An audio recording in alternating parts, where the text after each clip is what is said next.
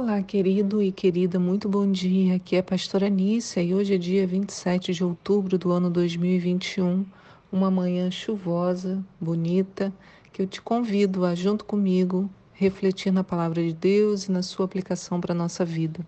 Temos os textos hoje de Gênesis 24, do 28 ao 66, segundo Reis 2 e Romanos 16. A pergunta para hoje é: será que conhecemos o poder da resistência? A manutenção das alianças. Hoje acompanhamos a história do início do relacionamento de Isaac e Rebeca em Gênesis. Na verdade, entendemos que esse casamento havia sido articulado pelo seu pai, Abraão, que não queria que a esposa de Isaac fosse alguém fora de sua parentela. E por que isso, né? A gente é algum tipo de preconceito? Não. É porque você, naquela época, né, hoje também, a família define, né, ou pelo menos, não vou nem dizer define, mas ela traz consigo um ensinamento, uma forma de pensar, uma maneira de ver o mundo, né? a maneira como fomos criados, as coisas que ouvimos, aquilo que os nossos pais creem, até que a gente, em algum momento, quando cresce, né, rompe ou mas ainda fica aquele alicerce que foi construído, então ele queria alguém que fosse da sua parentela, tivesse tido a mesma formação que ele. A gente precisa lembrar que Sara né, também era meia irmã dele, então ficaria tudo dentro da mesma família. O texto então de hoje vai nos falar sobre alianças. A primeira aliança que vemos é a de Abraão e o seu servo, e a segunda, a aliança formada entre Isaac e Rebeca. Na primeira, ao ouvir o pedido do seu senhor, o servo poderia reclamar, porque ir até a parentela de Abraão significava caminhar até a terra de Arã. E a distância entre o lugar em que eles moravam até a Mesopotâmia era algo ali de 650 quilômetros. Pense bem né, na distância percorrida a pé, com os animais, com o, o material para sobrevivência, né, alimentos e tudo, para passar a noite. Então, a narrativa da Bíblia é tão rápida que parece que no outro dia ele já estava lá, né? A gente lê no verso, acho que 20, 29. Em seguida, o velho servo preparou dez camelos de Abraão e uma porção generosa de presentes e partiu para Arã, na Arim, a Mesopotâmia, em direção à cidade onde Naor havia habitado. Ao cair da tarde, quando as mulheres costumavam sair para buscar água, ele fez os camelos se ajoelharem junto ao poço que ficava fora da cidade. Então parece bem perto, né? Quando narra, ele partiu e chegou lá onde tinha o poço, mas a distância era muito grande. A narrativa dá a entender que foi em um dia que ele cobriu essa distância. Se sim, foi um grande milagre, né? Deus honrou a aliança do servo, favoreceu o trabalho. Se não, também não há nenhum problema, ele caminhou mais tempo e chega depois, né, de sei lá quanto, qual a velocidade que ele andava aí por hora para chegar naquele lugar. Ao chegar, o servo pede um sinal a Deus para saber quem seria a mulher que deveria escolher para Isaac. Veja, o servo saiu sem rumo, né? Sem a única orientação é vai até lá e traz uma esposa para o meu marido. Era uma para o meu filho. Era uma responsabilidade muito grande, né? Fazer uma coisa dessa.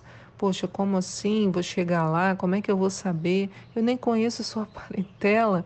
Como é que eu vou saber, além disso, que é, essa pessoa é para o seu filho, né? Então ele pede um sinal a Deus, para Deus revelar a ele quem vai ser a mulher, né? É, e aí o mais interessante é que Deus responde, ele recebe o retorno, porque Rebeca vem e faz exatamente como ele havia sinalizado, né? Ele fala com Deus, olha, aquela que vier, né, e, e falar para mim, bebe, e eu também vou dar os teus animais, né, para beber, essa mulher então eu vou acreditar que ela é para o meu Senhor. E Rebeca faz exatamente isso. Né? Ele para num lugar, os camelos é, param né, junto com ele, e aí a Rebeca fala para ele, né? Bebe, meu Senhor. E aí tirou de sobre os ombros o cântaro de água, serviu a ele. E aí ela diz: Vou dar de beber também aos teus camelos, até que fiquem saciados. E ele ficou muito impressionado né, com isso. Ele ficou assim. É, acho legal no verso 21 diz: O velho homem a observava atentamente em silêncio, questionando-se intimamente se o Senhor tinha ou não coroado a missão do seu servo. Não é legal isso, né? A gente nunca vai ter a certeza 100%, mas é uma. Ali, né? Ele tinha pedido um sinal e acontece exatamente.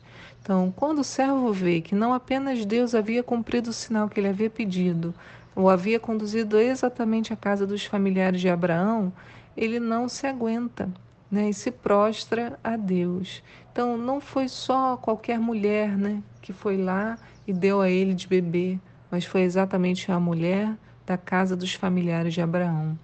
E aí no verso 26 ele diz: Diante disso, o velho servo curvou-se em adoração ao Senhor e declarou: Bendito seja o Senhor Deus do meu, meu senhor Abraão, que não retirou sua bênção e sua benevolência do meu senhor. Quanto a mim, o Senhor guiou todos os meus passos até a casa dos meus parentes, dos parentes do meu Senhor. Então, olhando para Rebeca, notamos essa disponibilidade do seu coração. Ela trabalhou dando água aos camelos, que bebem muito, né? Até que eles se fartaram, não pediu coisa alguma em troca. O coração dela era hospitaleiro, como o de Abraão, né? E, mas no final acabou recebendo muitos presentes. Já Labão, seu irmão, era muito interesseiro. Se você não conhece a história, né?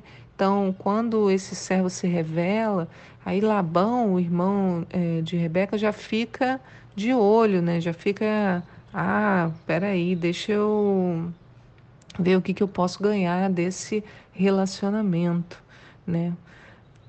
Então ele recebeu o servo de Abraão pensando que o que, que ele conseguiria tirar desse homem tomou a frente do pai, Betuel, não deixou que o dono da casa resolvesse as coisas.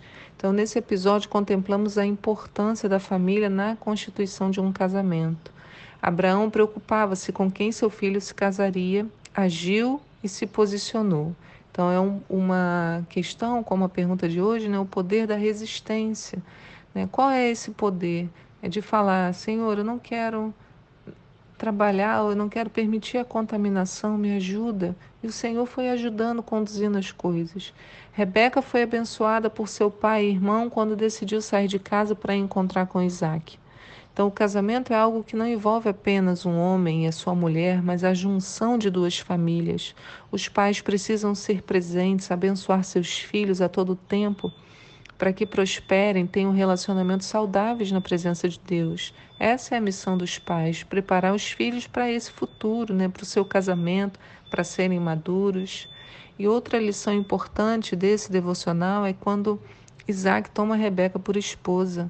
A Bíblia narra no verso 67, né? Isaac levou Rebeca para a tenda onde a sua mãe Sara havia morado, fez dela sua esposa e muito a amou. Observe que o casamento aconteceu, o amor veio em seguida, né? não foi causa-consequência nesse caso. Né? Para mim, isso significa que é perfeitamente possível manter um casamento até a morte pela manutenção do amor. Este, com o tempo, vai amadurecendo, vai ficando melhor, vai ganhando corpo, né? vai saindo da talvez da empolgação para alguns, para algo maduro, firme. Há uma renovação quando dispomos nosso coração a Deus e o tornamos parte fundamental desse relacionamento.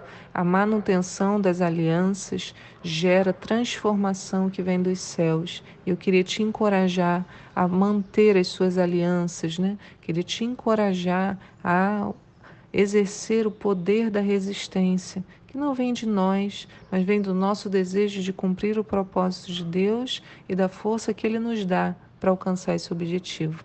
Fique na paz do Senhor, que Deus te abençoe, seu coração esteja firme no nosso Senhor. Tchau.